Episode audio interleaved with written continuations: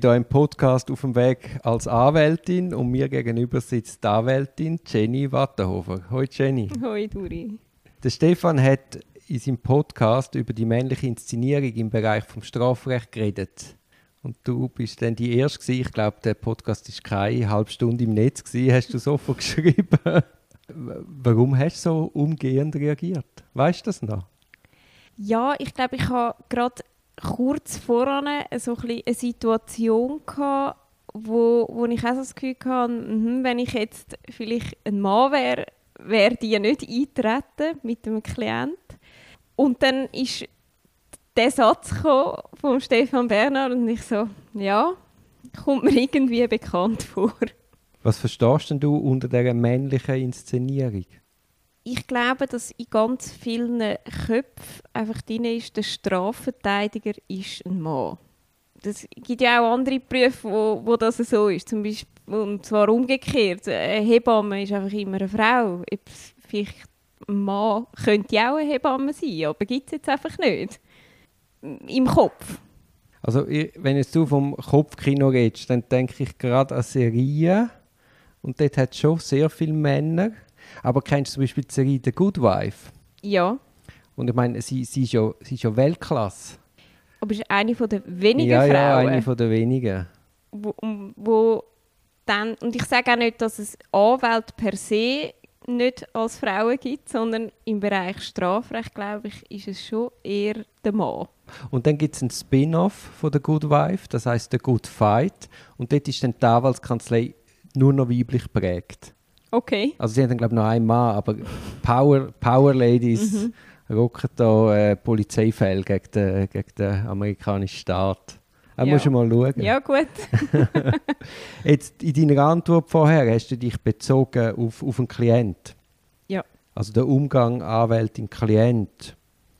Der, findest du den generell oder hast du das Gefühl, er ist generell schwieriger als Frau, weil einfach Klientel zu 98% männlich ist? Ich glaube nicht, dass es generell schwierig ist. Es gibt einfach immer wieder mal einen Fall, wo ein Klient so eine gewisse Grundskepsis hat in einer Frau gegenüber, wo er, glaube ich, in einem Mann gegenüber nicht hat. Und wie merkst du denn das? Er, manchmal kommt dann irgendwie so eine Rückfrage, ja, trauen sie sich das dann zu? Wo ich dann so muss sagen, ja, ja, eigentlich schon, sonst wäre ich, glaube nicht da. Und bei Männern, äh, wir haben auch Männer im Büro, die Anwalt sind und die haben das Problem weniger. Also das, was ich so mitbekomme. Aber vielleicht liegt es auch am Umgang als Mann mit so Sachen. Ja. Also weißt, ich meine, ich meine, es ist ja immer, also du wirst gerufen an einem Fall, der Klient will vielleicht nicht einmal einen Anwalt, auf einmal stehst du in der Zelle, dass da Vorbehalt besteht, ist ja verständlich. Das ist es so. Und das finde ich ist auch absolut normal. Also ich wüsste jetzt auch nicht, wenn ich in der Untersuchungshaft wäre oder in der Abstandszelle und nachher kommt irgendwie eine junge Dame und will ihr jetzt das Leben retten. Ja, weiß jetzt auch nicht, ob ich dann nicht vielleicht auch eine gewisse Grundskepsis hätte. Ist wahrscheinlich auch natürlich. Aber es ist spannend, dass die Grundskepsis nur bei der Frau auftritt und nicht beim Mann, weil es könnte ja auch gerade dort sein. Ich bin mir nicht ganz so sicher, ob das stimmt. Also es gibt ja, es gibt ja auch Kollegen in unserem Metier, die relativ wenig Mandat haben und die Klienten auch immer wieder abspringen. Mhm. Und das ist ja genau das, was du sagst. Das sind dann Vorbehälte, das ist, hat auch etwas mit der Ausstrahlung zu tun, mit dem Auftritt an sich. Aber ja. es kann schon sein, dass der erste Eindruck, eben, es kommt jetzt da eine junge Frau, ist, ist wahrscheinlich ist nicht das, das klassische Bild, das man vor Augen hat und darum ist es vielleicht als Frau wirklich schwieriger im ersten Augenblick. Ich glaube, es ist häufig auch kein Problem. Also es ist vielleicht der erste Moment, wo, wo der Klient schnell stockt und denkt, oh, okay, ich habe vielleicht mhm. etwas anderes erwartet. Und du kannst das ja dann sehr schnell auflösen. auflösen und sagen, hey, ist alles gut, wir haben das im Griff und wir machen das jetzt. Aber ich finde den ersten Moment noch spannend, dass der eben schon zum Teil einfach vielleicht auch unterbewusst eintreten tut. Merkst du dann auch Vorbehalt gegenüber der Polizei? Dir gegenüber? Der Anwältin gegenüber? Nein. Oder im Gegenteil? Nein, im Gegenteil. Mit der Polizei ist das, das ist immer sehr freundlich und äh, ja, gerade, ich glaube als Frau, ja, wenn du dann nicht bist und dann vielleicht sogar noch eher positiv, weil wenn der Mann kommt, dann ist eher so ein bisschen das, Gückelkampf. ja, ich kann es jetzt nicht so wollen sagen. ja, danke. Und bei der Frau ist das nicht. Gut, äh, zumindest im Kanton Zürich hast du auch sehr viel mit Polizistinnen zu tun. Ja. Und da merke ich halt jetzt keinen Unterschied, ob ein Mann oder eine Frau. Natürlich menschelt es, aber ich Äh, glaube nicht, dass das an Geschlechter hängt. Nein, das ist... Wie ist es bei der Staatsanwaltschaft? Dort hast du natürlich sehr viele Frauen. Das ist nicht das Problem. Das ist schon krass. Als ich angefangen habe zu arbeiten, hat, hat fast keine Frauen, also keine, fast keine, aber es hat deutlich weniger Frauen als Männer. Und das hat ja in den letzten 20 Jahren komplett gekehrt. Ich glaube halt, an und für sich Strafrecht ist etwas, wo viele Frauen sehr, sehr interessant finden zum Arbeiten. Vom, von der Materie her. Und der Beruf als Staatsanwalt ist einfach besser vereinbar mit, wenn du Familienplanung hast und Kinder willst haben und als wenn du als Strafverteidiger Anwalt ist auf dem schwierig. Ja, ja. Und bei den Gerichten? bei dem Gericht merke ich eigentlich nichts, aber es ist halt auch ganz eine andere Situation. Es ist, dort kommst du an und du machst deinen Job und fürs Gericht ist es egal, ob du ein Mann oder eine Frau bist, du musst einfach liefern. Und wie ist der Umgang mit unseren lieben Kollegen? Also mit den Co-Verteidigern, mit den Privatklägern, oder sagen wir mal Co-Verteidigern? Also es ist schon, ich glaube, als Frau kommst du dann schon in die Situation, wo dir äh, so die gestandenen Herren wollen sagen, wie alles funktioniert und dass sie da alles besser wissen und wo es vielleicht bei einem Mann zurückhaltender wären. Und wie reagierst du dann? Ja, äh, im ersten Moment regt es mich dann ein bisschen auf und dann muss ich mir sagen, komm, weißt du was, ich mache jetzt einfach meinen Job und ich mache den so, wie ich ihn will machen und du, ich glaube, du darfst dich einfach von dem nicht beeindrucken lassen, weil dann zeigst du eigentlich gerade das, was ein anderer provozieren damit. Und du zeigst auch eine gewisse Verletzlichkeit, die der andere ja darauf anspielt. Das verstehe ich jetzt nicht ganz. Ich glaube, als der Co-Verteidiger Mann würde ja dann kommen und dich so ein bisschen als die weiche Frau darstellen Aber der Co-Verteidiger hat ja gar kein Interesse, dich schlecht zu machen. Ja, es kommt darauf an, wenn er dich aus dem amtlichen Mandat raus Ach will so, du, dann... ja.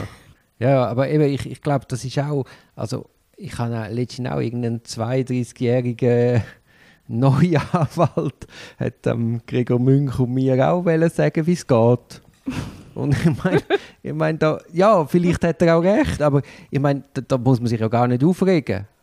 Und das hat jetzt, glaube ich, nicht damit zu tun, dass, ich erst 45 bin, sondern das hat doch einfach damit zu tun, dass, es gibt so Menschen, die meinen, sie wissen alles besser und sich darüber aufregen bringt ja gar nichts und man muss dann einfach schauen, dass das nicht das Mandat beschlägt, sondern okay, nimmst das so hin und schaust, du lernst ja dann den Typ auch anders kennen und dann musst du vielleicht die Strategie ändern, dass mit dem Typ halt an den Ort kommst, wo du willst. Ja. Also ist jetzt ja nicht ein Co-Verteidiger gewesen, sondern eine Gegenseite, aber ja, Eben, dann wären wir bei den Privatklägervertretern.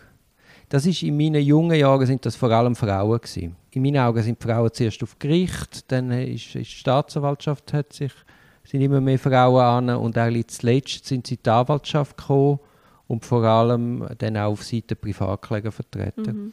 Und ich habe das immer ein bisschen schwierig gefunden, weil, weil so die erste Generation von diesen Privatklägervertreterinnen, die haben unglaublich vehement Interessen vertreten und ich habe das Gefühl gehabt, sie, haben sich, sie sind zu wenig distanziert gewesen. Also sie sind emotional viel zu fest mitgegangen. Mhm. Aber das habe ich jetzt auch schon lange nicht mehr erlebt. Nein, also klar, du hast immer die Anwälte, wo, wo dann wirklich so den Kampf ausfechten wo, wo ich schwierig finde, weil schlussendlich du machst deinen Job, aber wenn die Vernahme durch ist, dann ist dann auch gut, oder wenn die HV durch ist und ich muss nicht per se mit allen dann irgendwie Krieg anzetteln, sondern ich kann ganz normal und freundlich sein. Aber das ist eigentlich schön an uns Strafverteidiger. Man gibt sich Saugen, es geht raus und dann trinkt man wieder zusammen ein Bier Und alles Ja. ist gut. Ja, das ist schon sehr angenehm. Und so sollte es ja auch sein, weil alles andere behindert dich ja im Job und im Beruf, wenn du Energie in so etwas einstecken musst. Ja, und uns, wir haben ja einen Fight-Job. Also es geht ja um Interessen durchdrücken. Aber wenn man mit jedem, wo man Interessen verhandelt, nachher im Streit liegt, dann, also ich bin 18 Stunden pro Tag im Büro. Wie viel, mit wie vielen Leuten hätte ich denn Streit? Das wäre unendlich. Ja. Also das, da wirst du, glaube ich, schnell verbrennt. Also kommen wir zum gemeinsamen Schluss, dass einem äh, Strafverteidigerinnen nicht müssen leid tun müssen. Nein, absolut gar nicht. Nein. Ich glaube, man muss sich vielleicht im ersten Moment ein bisschen mehr behaupten oder ein bisschen mehr ja, beweisen.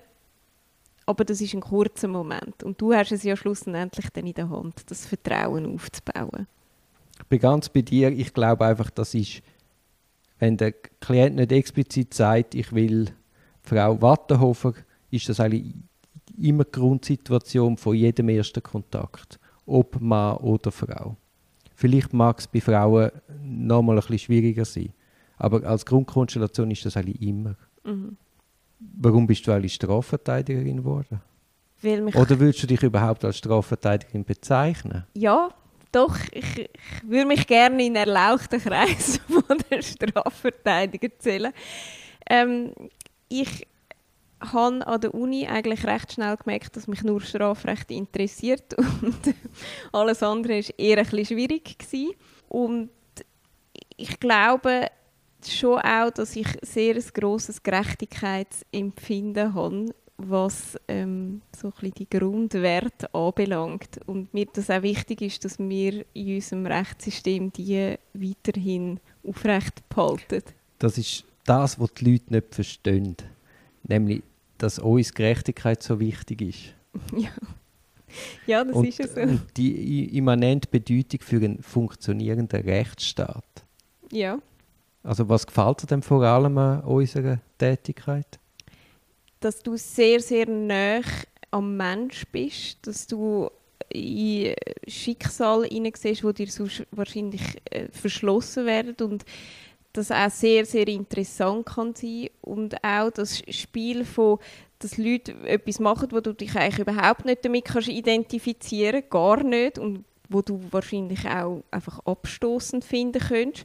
Aber durch das, wie nah du am Mensch bist und wie nah du mit dem zusammen schaffst, kannst du in den meisten Fällen irgendwann einen Schluss daraus ziehen, wieso es zu dieser Tat vielleicht gekommen ist. Und meinst das ist anders als Frau oder als Mann vor dem Hintergrund, dass einfach 98% der Täter Männer sind?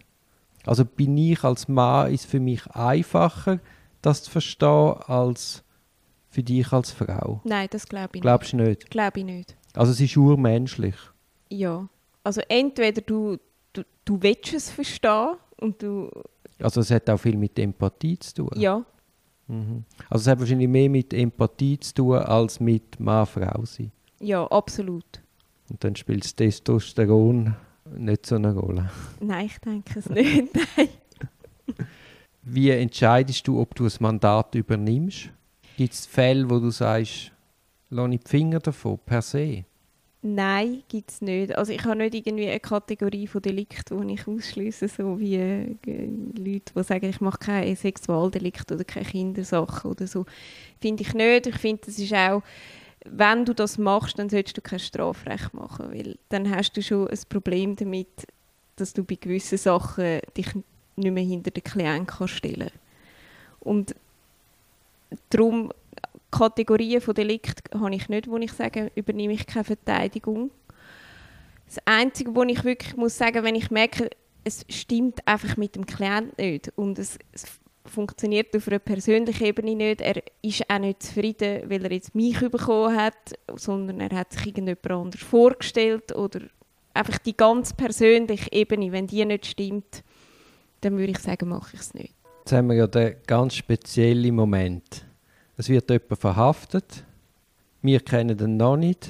Wir rücken aus.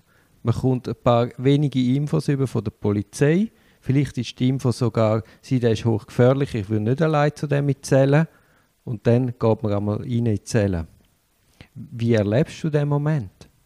Ich finde es immer sehr einen spannenden Moment, weil du ja eben nicht weißt, was dich erwartet. Ich habe noch nie irgendwie einen Moment gehabt, wo ich Angst haben musste, gar nicht. Also im, im Gegenteil.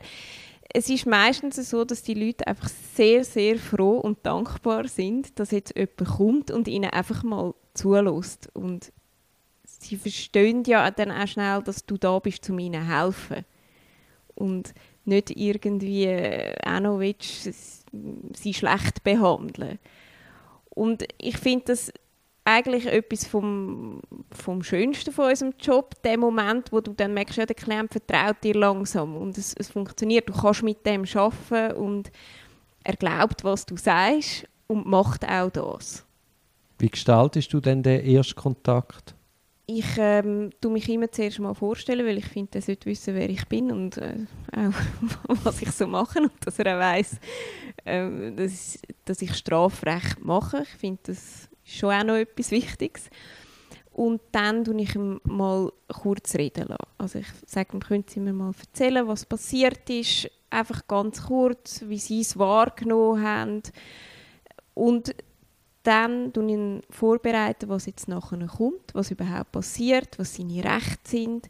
Ich tue mir meine Rolle noch mal erklären, dass ich vom Staat zwar bezahlt werde, aber wirklich nur für ihn da bin. Und dann üben Aussage verweigern oder allenfalls etwas sagen, aber ähm, ja, ich würde sagen, in sehr vielen Fällen die Aussage verweigern. Jetzt kann ich mir vorstellen, ich meine, du bist als Mann wirst inhaftiert, du wirst isoliert, im Gefängnis hat es auch fast keine Gefängniswärterin und jetzt kommt du als Frau als Anwältin ich meine, das ist auch noch ein Effekt, den man nicht vernachlässigen darf, dass man eben dann nicht kann in Minio kommen kann. Ja. Also weißt du, bei dir habe ich auch bei Dolmetschen, muss ich es einmal auch sagen, hey, ein bisschen Feingefühl. Einfach überlegen, in welcher Situation stecken die Leute und eben die drehen ja durch sonst. Ich finde, das ist etwas ganz Wichtiges und das sagt dir nie irgendjemand während dem Studium oder auch nachher nicht. Und dann gibt es wirklich Momente, wo du dir musst bewusst sein hey, die sind jetzt in einer Ausnahmesituation, die haben seit irgendwie Monaten keine Frau mehr gesehen wahrscheinlich und dann kannst du doch nicht einfach mit den höchsten High Heels und tiefsten Ausschnitt dort einlaufen. Also, das verstehe ich nicht. Hast du schon einen Liebesbrief bekommen? Nein, das habe ich noch nicht bekommen. ich habe nur mal ein äh, Weihnachtskärtchen von einem Klienten bekommen. Das habe ich also wirklich sehr herzig gefunden, weil er hat sich dann bedankt und aus dem Gefängnis aus mir ein Weihnachtskärtchen geschrieben. Was machen denn die Fälle, die Schicksal, die da drin siehst? Was machen die mit dir selber? Ich glaube, jeder, der sagt, es berührt einem nicht, äh, der, der lügt. Also klar geht etwas in dir vor. Du, du machst dir Gedanken. Aber ich mache mir mehr Gedanken darüber im Hinblick darauf, kann ich jetzt, was kann ich jetzt für diese Person machen, wie kann ich der helfen und nicht, mein Gott, was hat diese Person gemacht? Das eigentlich eher wenig. Und ich, es ist mir auch wirklich egal, was er für eine Tat oder er oder sie für eine Tat begangen hat ja, es berührt einem, es sind schlimme Schicksale und man nimmt die immer irgendwie mit. Und ich glaube auch, dass einem das schon auch ein bisschen prägt. Und hast du einen, einen Austausch, um das zu reflektieren und zu verarbeiten? Also ja. Also das ist ja etwas, wo, wo wie so ein bisschen eine Blackbox ist bei unserem Beruf. Ja, ich finde, es wäre wichtig, dass man irgendwie das viel mehr hat ich, ich habe jetzt Glück, wir haben im Büro sehr einen grossen Austausch und können über das reden und äh, wenn einem mal irgendetwas belastet oder so oder man etwas mitnimmt, dann ja, ist jemand rum, wo, wo, wo dazu lässt. Aber ich glaube, das könnte schon noch viel mehr der Fall sein. Also ich, ich höre aus, es ist auch bei euch nicht institutionalisiert, sondern es ist mehr zufällig beim Kaffeeautomat. Ja. Eben, es ist eben komisch, zum Beispiel eben bei, bei Psychologen und Psychiatern ist das ja ein Teil von der Berufspflicht. Mhm. Ärzte haben so Sachen, Geistliche, Sozialarbeiter, auch Polizei. Nur wir Juristen meinen, das geht ohne. Ja, Und ich finde, es ist auch falsch, dass wir das Gefühl haben, vielleicht, dass es ohne geht. Ja, ich glaube, man kennt es wie nicht. Mhm. Oder es ist doch der alte Stil, wenn man kommt und, oder, also kommt und sagt, ja, da so schlimm, dann heißt doch, ah, du Weichei, also so unterschwellig, ich habe, ich habe noch viel den schlimmer Fall. Oder? Also, und es geht ja gar nicht darum, wer da der Härter ist oder nicht, sondern es geht darum, einfach einen Umgang zu finden, dass, dass man das nicht mitträgt. Ja, weil ich glaube, man, man stumpft sonst vielleicht auch so ein bisschen ab mit der Zeit. Oder man, man will es ja wieder nicht mehr so ganz nah an sich heranlassen, kann das aber vielleicht nicht. Und ich merke es manchmal, bisschen, wenn ich wirklich Stress habe und viele schwierige Sachen habe um mich herum und dann in meinem privaten Umfeld vielleicht irgendjemand ein Problem hat und wenn es nur ist, dass, keine Ahnung, das Joghurt ausverkauft war im Mikro. Dann magst du nicht mehr zuhören. Und dann denke ich mir, was habt ihr für Probleme? Aber ja, wenn das jetzt halt für die Person in dem Moment das schlimmste Problem ist, das sie hat, dann hat die auch ein Recht darauf, das Problem zu äußern. Und dann muss man sich glaube wieder ein bisschen zurücknehmen und sagen, hey, das ist jetzt auch wichtig. Und es geht ja nicht nur darum, eben wie schlimm das, das ist, sondern es geht ja auch darum, zum Beispiel auch sich wieder verorten in seinen Werten und Normen. Weil ich glaube, ohne Eigen, wenn man nicht selber fest auf dem Boden steht, kann man eben auch nicht gute Interessenvertretung machen. Ja, das ist ja so. Und dann geht es auch um äh, Methodenkompetenz. Also sich immer wieder fragen, ist es das wirklich der richtige Weg oder gibt es andere Möglichkeiten? Weil man kommt ja auch da so in festgefahrene Wege, wo man immer wieder gleich macht. Ja. Und irgendein Austausch über so Sachen hilft einem, oder jetzt wie das Buch von Stefan, ja. das hilft einem ja einfach, auch wenn man vielleicht nicht gleicher Meinung ist, es hilft einem, sich zu verorten und zu überlegen und zu denken, ah, der macht es anders, warum echt? Ja, einfach mal wieder von einer anderen Perspektive auch Sachen anschauen. Eben mit, vorher gesagt, mit den Werten und Normen. Es geht ja auch immer wieder, die eigenen Ziele zu hinterfragen. Also wo will ich überhaupt hin? Entspricht es mir noch wirklich? Ja, und sobald du wahrscheinlich merkst, dass jetzt äh, eben beim Strafrecht an eine Grenze ankommst, auch persönlich, dass du dann auch genug ehrlich zu dir selber bist und, und sagst, das geht jetzt nicht. Und mhm. ich äh, darf das jetzt eigentlich nicht weitermachen, weil ich nicht mehr sorgfältig kann arbeiten kann. Ja, das muss man natürlich auch sehen. Äh, die Verantwortung ist immens. Also ja. wir verhandeln nicht Geld, wir verhandeln Lebensjahr. Ja, das ist ja so. Und ich glaube aber, die Verantwortung sind viele nicht. Gerade wenn du auch so ein bisschen siehst, wer alles dann ausrückt für Picke einsetzt. so nie Strafrecht macht und dann einfach das Gefühl hat, ja gut, ich gehe jetzt an den Picke-Einsatz und das ist einfach verdientes Geld, blöd gesagt. Und völlig vergisst, dass das einfach ein Schicksal dahinter ist. Und der Mensch leitet sein Leben in deine Hände. Und du bist verantwortlich dafür. Ich fände auch noch weißt, wichtigen Austausch über die über Berufsgrenzen hinaus. Also weißt, dass man vielleicht mit Staatsanwälten, Polizisten, Gericht mhm.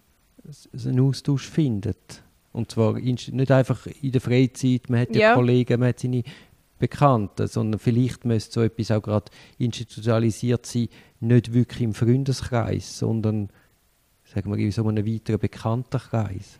Ja, weil dort kommst du dann vielleicht eben auch kritisches Feedback über. Bei Freunden, klar kommst du bei Freunden auch mal ein kritisches Feedback über, aber das sind immer noch deine Leute. Mhm. Und wenn es eben in so einem Umfeld wäre, wirst du selber auch eher dazu angeregt, etwas mal aus einer anderen Perspektive anzuschauen. Mhm. Und etwas anderes ist eben, das hast du vorher auch angesprochen, die Sachen, die einem nie gesagt wird. Also gerade die Rolle von Berufsanfängern, mhm. da müsste es auch wie irgendwie so ein bisschen eine Einführung geben. Ja.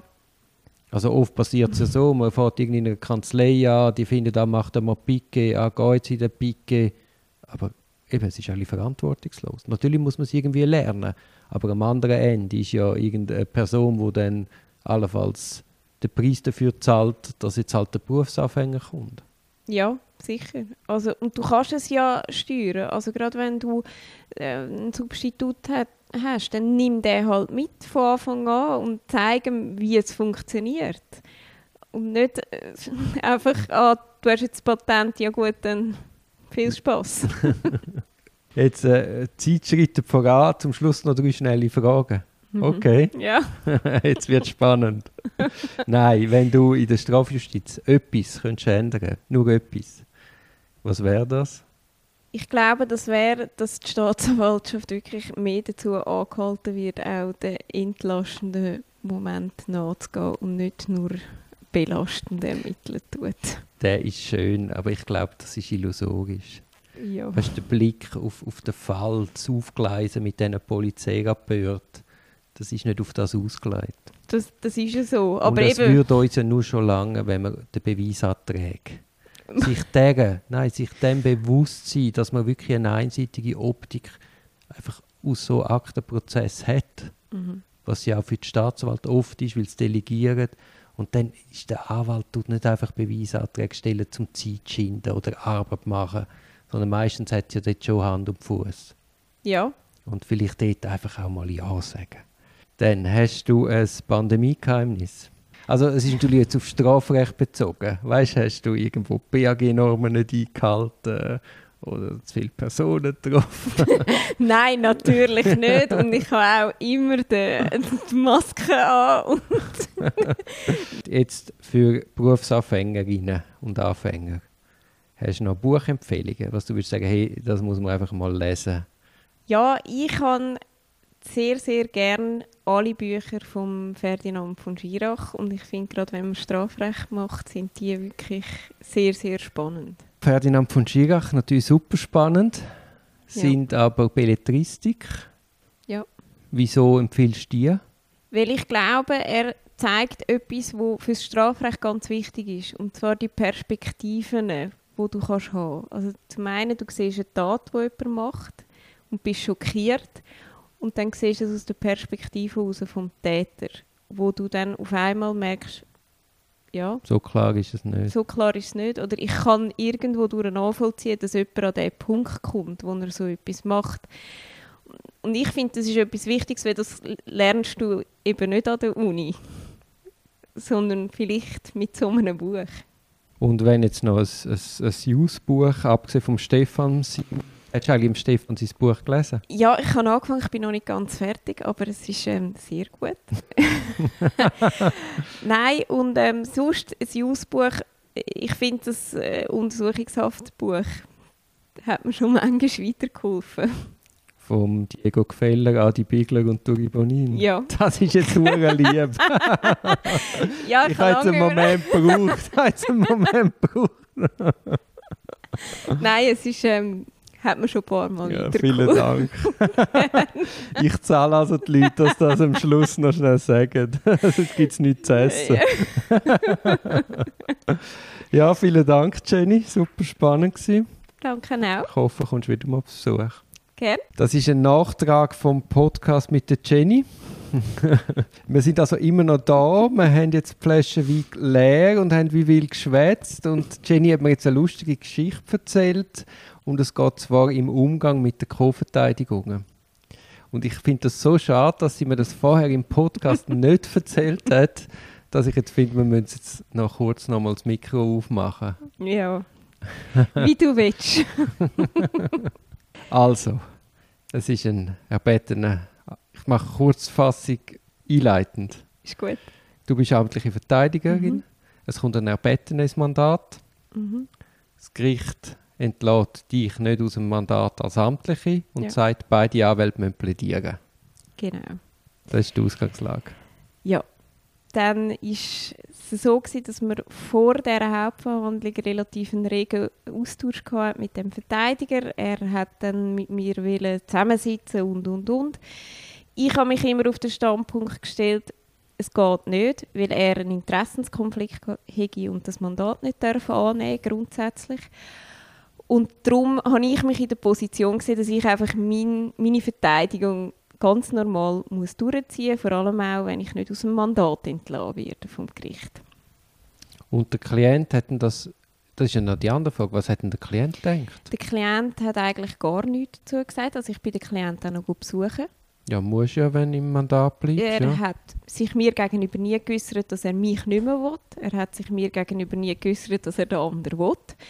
Das ist so ein über die Familie noch gelaufen. Also der andere Anwalt ist eigentlich über die Familie in das Mandat gekommen. Der Klient war ein Junge und ja, vielleicht auch ein bisschen überfordert mit der Situation. Gut, das hast du ja noch etwa, dass die Leute finden, mehr je mehr, desto besser. Ja. Was sich auch selten bestätigt. Das verwässert die ganze Sache. Also gut, du bereitest dich dein Plädoyer vor. Ja, und dann haben wir Diskussionen gehabt, ob ich ihm das Plädoyer zustelle, vorgängig oder nicht. Er hat mir dann einmal sein Plädoyer geschickt. Ich habe gewusst, wie seine Anträge aussehen. Ich habe ihm dann mitteilt, meine Anträge sind dem nicht widersprechend und habe dann eigentlich das Gefühl gehabt, das lange ja. Er hat dann darauf bestanden, dass ich ihm das Plädoyer zustelle und ich habe jenes E-Mail... Ma aber macht auch Sinn. Also ganz ehrlich, Jenny, das macht Grund also es gibt eine Bombengeschichte. Ich muss jetzt kurz Geduld haben. Aber grundsätzlich macht ja das schon, wenn wir schon die absurde Situation haben, dass zwei Anwälte auf der Seite von der Verteidigung vollumfänglich plädieren, ja. muss man ja schon wissen, was der andere sagt. Macht durchaus Sinn. Ich habe einfach ganz ein schlechtes Gefühl bei dieser Sache. Genau. Ich habe dann aber gefunden, es ist mir einfach zu blöd, ich diskutiere nicht mehr, habe das Plädoyer dann, wo es fertig war, zugestellt. Und dann sind wir an der Hauptverhandlung und er hat zuerst plädiert. und ich, ich habe dann so ein bisschen durchgeblättert und durchgeblättert. Gell, wenn es lang plädieren wird, ja, dann wird langweilig. Dann, dann schauen wir mal, wie viele Seiten bleiben noch. Ja, mal ja. lesen. Und ich habe ja seinen Rohentwurf von seinem Plädoyer kennt, weil er mir den geschickt hat. Und auf einmal beim Durchblättern sehe ich so zwei Seiten und finde so, hä, das kommt mir jetzt aber wirklich bekannt vor. Dann sind das zwei Seiten gewesen, wo er einfach aus meinem Plädoyer Copy-Paste in sein Plädoyer kopiert hat und vorgelesen hat. Das ist der Wahnsinn. Also nicht, oder? Er könnte einfach die Idee nehmen und das ein bisschen anders umschreiben. Nein, es ist wortwörtlich das drin gewesen. Es sind sogar noch, wir haben so, so Beispiele noch gebracht und das ist das gleiche Beispiel, ist bei ihm drin gewesen. Also dann musst du entweder hoffen, dass das Gericht komplett äh, narkotisiert war und gar nicht mehr geschnallt hat, dass jetzt damals das Gleiche gehört. Die hat wahrscheinlich gedacht, sie hockt im falschen Film, so wie du. Ja, also ich bin da gehockt und ich habe ihn dann einmal so ein bisschen angeschaut und also, das ist jetzt nicht dein Ernst. Und vor allem eine riesige Diskussion wegen dem Plädoyer voran und nachher gehst du abschreiben. Und wie hast du denn das Problem aufgefangen? Ich habe dann mir überlegt, sage ich etwas, sage ich nichts. Ich habe dann aber gefunden, ich bin die Zweite, die plädiert. Also am Schluss könnte es ja so aussehen, wie wenn ich ihm abgeschrieben hätte am Schluss. Und habe dann am Anfang, bevor ich anfange zu plädieren, habe einfach gesagt, ja, äh, es tut mir leid, das Gericht muss sich jetzt leider gewisse Wiederholungen anhören. Ich habe das Plädoyer vorgängig zugestellt und offenbar habe der Herr Kofentrender auch gefallen an ganzen Textpassagen gefunden und die in sein Plädoyer ohne Einwilligung übernommen. Und ich tue mir jetzt aber... Das zeige doch, wie fundiert die Ausführungen sind. Ja. Ich tue es jetzt aber auch noch mal erzählen. Und dann, wie hat das Gericht reagiert? Die sind schon ein bisschen ins, ins Stocken gekommen und haben dann angefangen blättern und schauen und haben dann ja, sehr schnell die Passage gefunden. Und was hat der Mandant gesagt? Der Mandant hat nichts gesagt. Ich muss aber auch sagen, ähm, er, ich habe es auf Deutsch gesagt und es war fremdsprachig. Aha, ah, ja. Also er hat es sicher nicht gemerkt. Ja, und der Herr Co-Verteidiger, der hat dann nachher nicht mehr mit mir geredet. Er nicht mit dir? Ja. Nicht du nicht mit ihm? Ja, ich habe nicht mehr grosses Interesse gehabt, aber... Aber wäre das nicht ein Fall für die Aufsichtskommission? Ich, ich habe mir es überlegt. Ich habe auch gefunden, es waren auch noch andere Sachen, die ich nicht ganz koscher gefunden habe in dem Fall. Ja, also ich finde es nicht in Ordnung. Ich weiß einfach nicht, wie grosses Interesse die Aufsichtskommission an dem hat, aber es, es geht einfach nicht. Ja, aber weißt du, ein Kollege, der das macht, der wird auch sonst andere Vorfälle haben. Und wenn einfach alle immer sagen, ja gut, lange jetzt nicht, lange jetzt nicht, aber wenn dann einfach 10 von lange nicht mal dort landet, dann muss man vielleicht gleich auch mal anschauen. Das ist ja so, ja. Dann muss man merken, das mache ich. Wieso am 1. April? Es ist leider schon vorbei. Aber einfach mal schauen, wie der, Geg wie der Mita-Co-Verteidiger reagiert, wenn man einfach eins zu eins dem sein Plädoyer vorliest. ja. Nein, sehr schöne Geschichte, Jenny, sehr schöne Geschichte. Und du hast das ja auch ganz souverän aufgefangen. Ja, ich habe schon ein bisschen innerliche Wut gehabt. Also. ich überlege jetzt gerade, ob ich auch mal so irgendein schönes Erlebnis gehabt habe, aber ich, nein, leider nicht. ich meine, das hat man ja noch oft, dass man, also jetzt nicht in der Konstellation, dass man den gleich das Zweite vertritt. Wobei, das gibt es auch, aber dann teilt man sich vielleicht auf. Mhm. Aber, und tut nicht zweimal das ganze Plädoyer über alles führen. Aber weißt du, dass man quasi mit Mitbeschuldigten sich austauscht. Ja. Aber dann kommt mir doch nie, nie im Ansatz in den Sinn, kannst du vielleicht einen Gedanken aufnehmen oder findest, ah, den Gedanken habe ich nicht gesehen, ah, das stützt noch die Passagen von mir, aber ganze Passagen kopieren, also, da kommst du gar nicht auf die Idee. Kommst du nicht auf die Idee und was halt für mich auch so ein bisschen stossend war, er hat vorgängig einfach so gesagt, ja, er tut mich unterstützen in dieser Verteidigung und mir zeigen, wie man es richtig möchte das ist eigentlich der Ansatz gewesen, dass er überhaupt ins Spiel gekommen ist, als Unterstützung für mich. Und wenn dann nachher gehst du abschreiben, schwierig. Ja, aber ich finde es auch vom Gericht komisch. Entweder lassen sie ihn zu und dann soll das Mandat übernehmen, aber sicher nicht amtlich mitfahren lassen und auch noch voll plädieren. Ja. Was nimmst du jetzt raus von dem Vorfall? Verschickst du jetzt einfach kein Plädoyer mehr oder was ist jetzt? ich glaube, ich würde das nächste Mal intensiver beim Gericht insistieren, dass sie sich jetzt müssen entscheiden darüber, wer die Verteidigung macht oder mhm. nicht. Ich habe auch da zweimal angerufen und habe das Problem aufgeworfen und man hat mir einfach immer gesagt, ja nein, äh, wir machen es jetzt so. Aber ich glaube, im nächsten Mal würde ich wirklich darauf insistieren, dass sie sich entscheiden müssen, wer das macht. Mhm. Weil es bringt am Klient nichts. Es ist ja, ja, im Gegenteil. Ich meine, er muss ja dann doppelt zahlen, weil schlussendlich muss er ja dann die Kosten von seinem Amtlichen, wenn er ja niemals zu Geld würde kommen, allenfalls auch zahlen. Ja. Im Kanton Zürich auf Ebene Staatsanwaltschaft gibt es Weisungen von der Oberstaatsanwaltschaft. Die kennst du ja sicher. Ja. Und dort heisst es eigentlich, wenn ein Erbetene reinkommt und der sagt, ich übernehme die Verteidigung, nicht einfach unterstützend mhm. zur äh, Betreuung der Angehörigen, sondern wirklich voll ins Verfahren einsteigt, dann ist der amtlich zu entlassen.